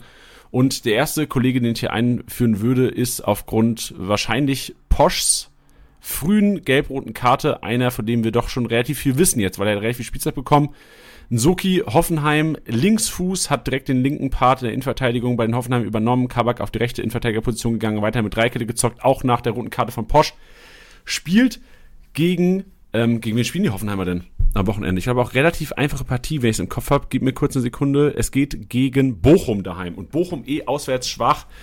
Ähm, klar kann man das jetzt nicht thematisieren, weil man dachte, auch die Mainzer sind auswärts schwach und die haben einfach 2-1 gewonnen gegen heimstarke Bochumer. Wie sich das entwickeln wird dieses Jahr, werden wir beobachten. Trotzdem Nsoki, einer, der für eine saftige Summe gekommen ist. Ich glaube, 12 Millionen haben die Hoffenheimer gezahlt, wenn ich es richtig dem, äh, im, im Kopf habe. Der einzige Linksfuß bei den Hoffenheimern in der Innenverteidigung wird sehr wahrscheinlich dann den linken Innenverteidiger ähm, spielen und ich bin mir sicher, wenn fit, auch wahrscheinlich die nächsten 33 Spieltage. Deswegen Kaufempfehlung Nummer eins. Viele noch nicht auf dem, auf dem Schirm, würde ich behaupten, weil auch jetzt kein Name, den man so irgendwie aus der Bild kennt, so gefühlt aus der Sportbild. Ein weiterer Spieler, der mir richtig gut getaugt hat, gerade was Rohpunkte angeht, ist Inkapie. Inkapie, wir haben es letzte Woche thematisiert, dieses Duell Bakker versus Inkapie und wir haben ähm, beide damals schon gesagt, ey, Inkapie, Upside, Upside, Upside, Upside. Wir haben starke Rohpunkte gesehen und es geht jetzt, wie schon angekündigt, gegen die Augsburger ähm, für die Leverkusen. Deswegen Inkapie auf jeden Fall einer, den man einpacken kann. Wir gehen stark von Startelf aus. Uremovic, die nächste Kaufempfehlung ist, ich habe mir aufgeschrieben, er ist einfach ein Viech, der noch viel zu cheap ist und durch seine Spielweise, er ist einfach einer, der gerne sich eher mal eine Plus 5 einhandelt, Plus 5 geklärt, als jetzt irgendwie da mit dem Ball am Fuß viel machen will. Und das ist nun mal richtig gut für die Kickbase-Punkte. Deswegen Uremovic einer, den man sich auf jeden Fall holen sollte, wenn er auf dem Markt ist, wäre mir auch da gerne mal so ein 2-3 Millionen Overpay wert an dieser Stelle. Kickbase Stammspieler momentan oder generell Startelf-Spieler noch äh, schwer zu, zu, es gibt relativ wenige, die irgendwie unter 10 Millionen sind, von denen man weiß, dass sie auf jeden Fall spielen werden. Uremovic wurde als Boyata Backup geholt. Boyata geht jetzt sehr wahrscheinlich, wird nicht mehr relevant sein. Von daher Uremovic einer, den man sich einpacken kann. Und Kevin Stöger. Äh, Wir können diesen Podcast nicht beenden, ohne über Kevin Stöger geredet zu haben. Kiste, abnormal, was für mich noch abnormaler ist, einfach ist so dieser Flashback zur Düsseldorfer Zeit. Kickbase-Punkte wie zur besten Düsseldorfer Zeit. Macht alles beim VfL. Macht alles. Spielaufbau, Standards, auch Tore. Bin gespannt. Kevin Stöger für mich einer, den man sich, wenn er auf dem Markt ist, so wirklich als, also meine Lieblingskombi im Mittelfeld von diesen, von schwächeren Mannschaften. Ich mache hier gerade mit meinen Händen so Anführungsgänsefüßchen, Tilly. Von meinen Schwäch von den schwächeren Mannschaften wäre wirklich Fürich-Stöger-Kombi. Fürich-Stöger-Kombi würde ich in jeder Liga nehmen, würde ich in jeder Liga mit 2, 3 Millionen Ja. Overpayen. Hätte ich richtig gutes Gewissen, die auch, die, die würde ich sogar gegen die Bayern aufstellen, beide. Okay. Das ist mein Liebesbeweis. Ja, finde ich gut. Yannick Haberer, viermal hintereinander in der Startelf gestanden, jetzt mit Pokal und auch äh, Vorbereitung. In der Vorbereitung zwar nicht immer der stärkste gewesen, aber jetzt wirklich, ähm, auch ich glaube vom Kicker hat's berichtet, Gewinner der Vorbereitung und Spielstil einfach perfekt für Kickbase. Ich finde ihn interessanter als Haraguchi auch. Haraguchi einer, der oftmals für mich so ein bisschen das Tempo aus dem Spiel nimmt, auch wenn er natürlich echt eine, eine starke Technik hat. Haberer, einer, der wirklich so, so ein bisschen Streichfußball reingebracht hat ähm, äh, bei, bei Union, bei Urs Fischer und ich glaube, er wird einer sein, vielleicht kannst du ja auch mal sagen, Tilly, ob du einer, ob du Yannick Haberer overpayen würdest oder aufgrund doch der Historie der doch durchaus schlecht punktenden Achter bei Union so ein bisschen vorsichtiger wärst. Ja, es kommt jetzt drauf an, ne? Also ich fand, er hat eine, hat eine geile Partie gemacht und äh, man, man, man, man, ich habe immer das Gefühl, dadurch, dass, dass es, dass man bei Union immer so ein bisschen Schiss hat, auch so von den Namen, da hast du einen Pantovic, einen Haraguchi, einen Kedira, einen Haberer, ähm, einen Schäfer, der ja dann auch noch für einen Haberer reinkam. Ähm, das sind, also weißt du, das, es gibt natürlich viele Spieler. Gleichzeitig glaube ich nicht, dass wenn man seine Scoutliste durchschaut, dass ein Haberer da ganz, ganz oben ist.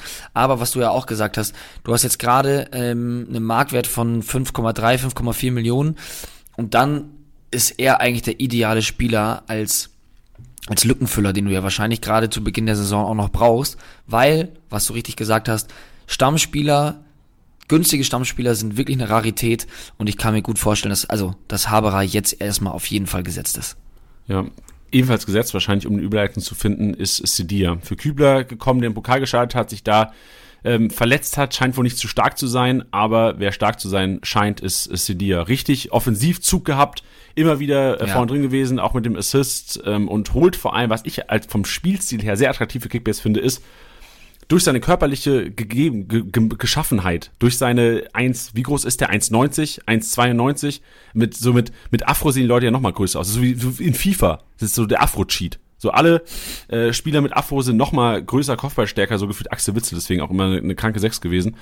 Äh, Sidia ähm, Kopfballstark, holt quasi auch die Rohpunkte durch die Luft, was ich ganz interessant finde, gerade wenn äh, so bei, bei Abstößen haben man äh, gesehen, wenn die Abstöße irgendwie auf die, auf die linke Seite, äh, auf die rechte Seite gegangen sind, also auf die rechte Freiburger Seite, dass sie dir da doch oft, hoch, äh, oft zum Kopfball hochgegangen ist, da auch ein paar Punkte geholt hat und halt auch wirklich für seine körperliche Geschaffenheit stark am Boden. Das klingt jetzt ähm, so ein bisschen Judo-technisch, aber ist wirklich stark mit dem Ball am Fuß und äh, Offensivdrang. Könnte einer der das ist jetzt sehr gewagt, könnte einer der äh, so Durchstarter der Saison sein. Ähm, Im, äh, im vielleicht so ein bisschen angezogenen Handbremsen-Modus, weil ja auch eine Rotation bei den Freiburgern einsetzen wird. Also wird jetzt nicht jedes Spiel machen. Aber ich bin mir sicher, auch wenn Kübler wieder fit ist, wird er sich äh, wahrscheinlich die Position teilen müssen mit Sedia. Und da werden wir eine Rotation haben, aber für den jetzigen Zeitpunkt Sedia. Ich sehe ihn am Freitag gegen die Dortmunder in der Startelf. Ich bin gespannt, was er macht gegen den Donny Malen. Ja, ähm, Finde ich auch super spannend, was du schon gesagt hast. Ähm, äh, ein enorm, äh, ja, wie soll man sagen? Ist auf jeden Fall, ich, ich benutze immer das Wort spektakulär immer ähm, gerne, weil das ist, glaube ich, ganz gut beschreibt. Er spielt spektakulärer als ein, als ein Kübler. Ähm, das ist aber auch das, glaube ich, was was Kübler so wichtig macht für Freiburg und auch für Streich, ist, dass ein Kübler einfach wenig Fehler macht. Weißt du, was ich meine? Da steht da hinten sehr solide und genau dafür ist er da. Bei Sildilia ist es so, viel krasseren Offensivdrang, so wie ich das jetzt wahrgenommen habe von dem einen Spiel. Ähm, ja, deswegen glaube ich, setzt er da vorne oder offensiv mehr Akzente, aber ein Kübler defensiv stärker, beziehungsweise sage ich jetzt mal ähm, konstanter. Und ich glaube, dass der Streich da auch auf jeden Fall draufsetzt und das wertzuschätzen weiß. Deswegen bin ich auch gespannt, wie das wird, wenn, wenn Kübler wieder fit ist. Ja, aber vielleicht sogar schon Freitag. Also sehr guter Punkt von dir, Teddy. Diese defensive Stabilität ähm, kann natürlich auch sein, dass Streich sagt, oh, ich sehe jetzt auf den erfahrenen Kübler, der vielleicht schon mal gegen Malen 1 gegen 1 gewonnen hat. Ja, ich glaube auch gleichzeitig, dass er da sagt, hey, wenn ich jetzt einen habe, der, der ein geiles Spiel gemacht hat gegen Augsburg und ein Kübler vielleicht irgendwie zweimal trainiert hat seit seinem, seit seiner, ähm, seit seiner Verletzung, dann ja, glaube ich auch nicht, dass er das machen würde, um ehrlich zu sein. Ja, so, also ich bin gespannt, ja. wir können es ja, ja, sehen, genau. Genau, richtig. Aber auf jeden Fall ähm, absolut berechtigt im Einkaufswagen. Ja, last and wahrscheinlich auch least, weil nur für eine Partie für den zweiten Spieltag Radetzky gesperrt. Eine Partie. Lunev wird sein Ersatz sein, nicht Lomp. Also bin ich mir relativ sicher, dass Lomp da äh, auf der dritten Position ist. Lunev gekommen, einer, der wahrscheinlich auch so die Qualitäten hätte eines Stammkeepers in der Bundesliga. Sollte man also noch einen Goalie brauchen und ähm, wenn ihr keinen Goalie haben solltet, ihr braucht einen Goalie. Ich glaube, das haben jetzt hoffentlich alle verstanden. Also ich äh, will euch nur helfen, das ist meine eigene Erfahrung. Das, bin mir, das war so mein Learning Nummer eins des Spieltags, auch aus der zweiten äh, Bundesliga, aus Kickback Zweitliga, war ja auch schon zwei Spieltage. Man braucht einen Goalie. Goalie macht Sinn dieses Jahr und äh, so sehr Sinn natürlich auch die Bayern-Spieler machen und ein Kunku und äh, ein, äh, ein Marco Reus, ein Adiemi, natürlich machen die alle Sinn. Adiemi jetzt vielleicht nicht für die nächste Woche, aber ein Goalie macht schon Sinn und ich glaube, man sollte versuchen, seine Kaderplanung so ein bisschen daran anzupassen und das war Janis Einkaufswagen. Geil. Stark, Tilly. Und das war auch wieder unser Podcast. Das war unser Podcast und äh, zum Glück haben wir wieder, zum Glück müssen wir das Auto nicht machen, Tilly. Zum Glück müssen wir es nicht machen, denn wir haben wieder einen MVP-Tipp Und das war äh, Christian, der Musiala mit 345 Punkten predicted hat. Und ich schaue gerade mal rein. Das ist sehr nah dran gewesen, ne? Ja. Musiala vom Live Match Day 342. Krass. Auf drei Punkte predicted. Respekt an Christian. Seine Sprachmemo hören wir gleich. Davor aber noch ein Hinweis für euch, denn wir hatten am ersten Spieltag, jetzt am Freitag vielleicht die in der Instagram-Story bei uns das ähm, gesehen haben, die Matchday-Challenges eingeführt dieses Jahr. Es wird jeden Spieltag eine Challenge geben, die sich quasi um den einen Spieltag dreht. Und letztes Wochenende hatten wir es um das Hauptstadtderby Union gegen Hertha und wir können es ein bisschen austoben. Tilly, wir können es da, wir haben da, das ist ein Spielplatz eigentlich für uns auch primär oder für alle Kickbase-Manager, weil wir hatten einfach mal gesagt, jo, lass mal die Kapitäne fixieren, also ihr musstet einen Trimmel, ihr musstet einen Plattenhart aufstellen und ihr hattet eine 100 Millionen abzüglich der Marktwerte von Trimmel und Plattenhart und musstet ordentlich basteln, also letzte Woche schon Lückenfülle Alarm und dieses Mal gibt es die Matchday Challenge zweiter Spieltag heimstark. Ihr könnt nur Spieler von Heimteams aufstellen und ja, da wird gebastelt, Freunde. Geht in die Challenge, Link gibt's in den Shownotes. Ihr findet es aber auch einfach, wenn ihr in der Kickbase-App seid. Drückt auf euren Liganamen und ähm, dann seht ihr ganz unten Liga oder Challenge hinzufügen. Da wählt ihr den Challenge-Modus aus. Und in diesem Challenge-Modus gibt es neben, boah, wir haben ganz, wir haben richtig geile Challenges, wo man richtig fett, also zuerst mal für alle, die es noch nie gemacht haben, so das ist umsonst. Ihr müsst einfach nur ein Team aufstellen, könnt aus allen Spielern wählen und könnt geile Preise gewinnen. Eigentlich Win-Win also ich sehe wirklich kein Lose, außer vielleicht eine Minute Aufstellzeit, wenn ihr das als Lose bezeichnet, weil eigentlich ist das das Geilste. Ihr könnt aus allen Spielern auswählen. Ja. Also ich habe da auch richtig viel Spaß dran. Ich habe am Wochenende auch 2000 Punkte geholt, nur mal so nebenbei. da hat man 2000 Punkte geholt. Wollte man nochmal gesagt haben. Ja, aber rein, rein in die, in die Matchday Challenge. Wir haben auch eine Challenge gegen Sky. Die können wir auch noch ganz kurz sagen. Da haben wir auch den ersten Spieler für uns entschieden. Ganz knapp. 2 zu 1. Wir spielen da in drei Wertungen gegeneinander. Da könnt ihr beitreten für Team Kickbase oder für Team Sky. Ähm, wir betteln uns da mit den gewährten, äh, mit den gewährten Kollegen, mit den geschätzten Kollegen. Und ja, die Championships haben wir so oder so. Mini Cooper SE in der ersten Liga und der zweiten Liga gibt's zu gewinnen. So viel, was den Challenge-Modus angeht, rein in die Matchday-Challenge, weil da gibt es, das finde ich eigentlich so, auch natürlich ist ein Auto so der geilste Preis, den es überhaupt gibt, aber in der Matchday-Challenge gibt's Trikots zu gewinnen. Und Fußball-Trikots ist einfach was Geiles.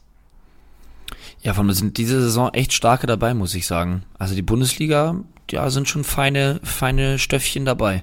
Ja, du bist ja auch ein Trikot-Experte eigentlich. Du trägst ja auch äh, generell äh, viele Trikots und du bewertest auch Trikots. Was heißt bewertest? Du setzt dich damit auseinander, wie sie aussehen und äh, diskutierst gerne mit deinen Kumpels darüber. Was sind denn so deine Lieblingstrikots optisch dieses Jahr? Ähm, ich muss sagen, dass mir wahrscheinlich am besten gefällt mir das Auswärtstrikot von Union. Das werden wir ja vielleicht nächste Woche sehen. Das ist in so einem Sandton. Also das ist, ich, sieht man total selten auf Fußballtrikots. Deswegen fand ich es äh, sehr, sehr geil, optisch sehr ansprechend, meiner Meinung nach. Ich finde das Dortmund Heimtrikot mega, mega gut. Ähm, mit der Retro-Nummer hinten drauf bin ich ein ganz, ganz großer Fan von. Ähm, zumal ich halt sagen muss, dass ein, das, äh, boah, jetzt ecke ich an, ähm, aber ist gar nicht böse gemeint. Ich bin ja auch eher ein Dortmund-Sympathisant. Aber ähm, Dortmund hat schon echt echt gelitten, was Trikots anging in den letzten Jahren, muss ich ganz ehrlich sagen. Ja, also da war schon echt viel dabei, wo ich sage, boah, ähm, nee, deswegen war es jetzt mal endlich mal wieder an der Zeit, sich ein, sich ein Dortmund-Trikot zu holen. Natürlich muss man auch das Bayern-Auswärtstrikot erwähnen, in weiß-gold. Ja, das ist schon ähm, sehr sexy. Ja, es ist, es ist simpel, aber dadurch ist es auch sehr, sehr schön. Ja, also du hast viele von meinen Favoriten auch, also Union feiere ich heim als auch Auswärtstrikot. Also Union ist für mich so der, der Trikotgewinner dieses Jahr. Ähm, ich finde auch, ich, ich weiß, wahrscheinlich findest du es nicht so attraktiv, aber ich finde Augsburg auch ein schönes Trikot, muss ich sagen. Auch so Freiburg finde ich auch sehr schick. Vor allem Hauptsponsor Freiburg sieht richtig geil aus. Das ist für mich auch immer wichtig. Das stört mich bei Lautern auch. Wir haben ja ähm, Allgäu Latschenkiefer und das Grüne auf dem roten Trikot taugt mir nicht so. Bei, Leip äh, bei Freiburg passt das relativ geil mit dem Jersey. Was ich bei Bochum geil finde, ist, dass die Mizuno auch als Hauptsponsor haben. Das feiere ich richtig krank. Also Bochum finde ich ja. wegen ja, Trikotsponsoring ist geil relativ sexy und sonst pff, weiß ich nicht. Stuttgart schwarz-rot taugt mir auch. Ja, Stuttgart auch. Also wirklich viele, ich, ich habe das Gefühl, vom letzten auf dieses Jahr viele ähm, Marketingabteilungen oder wer auch immer in einem Verein dafür verantwortlich ist, haben sich richtig Gedanken gemacht und haben richtig was rausgehauen. Oh, und was ich auch noch sagen muss, fairerweise, ähm, bin jetzt nicht der größte Fan von der Mannschaft selber, aber ähm, das Heimtrikot der Hoffenheimer gefällt mir auch sehr gut. Heimtrikot Hoffenheim. Ja, Das muss ich mir nochmal anschauen. Das habe hab ich jetzt nicht im Kopf. das haben die, glaube ich, zum letzten Spieltag in der letzten Saison schon gespielt und da dachte ich mir auch schon, ey, das sieht, ist jetzt nicht atemberaubend, aber ich fand's ein gutes Trikot. Stark, sehr gut, Freunde. Also und, äh, einige davon gibt es zu gewinnen, von daher rein die Match Challenge. Wir haben genug geschnackt über Trikots, wir haben hoffentlich auch genug geschnackt und euch hier einen kleinen Mehrwert heute gebracht. Wir hoffen, ihr managt, habt eine geile Woche, äh, managt schön und ob, ob ihr gewonnen habt oder nicht, ist jetzt natürlich für euren Kontostand nicht egal, weil es gibt noch ein paar Erfolge heute Abend, aber im Grunde genommen ist es eigentlich ist es scheißegal. Ihr müsst am nächsten Spiel wieder angreifen und darum geht es. Angegriffen hat auch Christian mit seinem Musiala-Pick und den würden wir einfach noch abfeiern hier. Tiddy, in diesem Sinne, vielen, vielen Dank und war mir wie immer eine Ehre mit dir und ich freue mich jetzt schon auf nächsten Montag. Es geht mir ganz genauso. Es war mir ein inneres Fußbad. Ein inneres Knierutschen was für mich. Perfekt. Bis Abfahrt. nächste Woche. Moin von mir. Schöne Grüße aus dem hohen Norden. Ja, da hat der liebe Bambi mir wohl dieses Mal die Ehre beschert, hier im Podcast zu sein. Von daher muss ich jetzt wohl mal ein paar Leute grüßen. Erstmal an meine alte Liga, besonders an Kili, Jo und Fabi. Ist natürlich schon ein bisschen schade, dass wir dieses Jahr nicht mehr spielen, aber nach dem letztjährigen Fiasko von euch, also wo euch Modest einfach zerballert hat, kann ich das auch verstehen, dass ihr dieses Jahr keine Lust mehr hattet. Aber ich hoffe, dass ihr euch nächste Saison wieder daran trauert, auch wenn ihr dann nur um den zweiten Platz kämpft. Dann möchte ich noch meine neue Liga grüßen, äh, die AS Sozial. Ich meine, da direkt auch mal mit dem MVP und Spieltagssieg eingestartet. War jetzt auch nicht groß anders zu erwarten bei euren Teams. Also, das muss man ja mal ehrlich sein. Wenn ich da sehe, dass da Leute mit einem Kunku nur 500 Punkte holen, das ist, ja, da weiß man schon, wo man gelandet ist. Ne? Von daher, ich hoffe, ihr strengt euch an. Das wird ein spannender Kampf um den zweiten Platz dieses Jahr.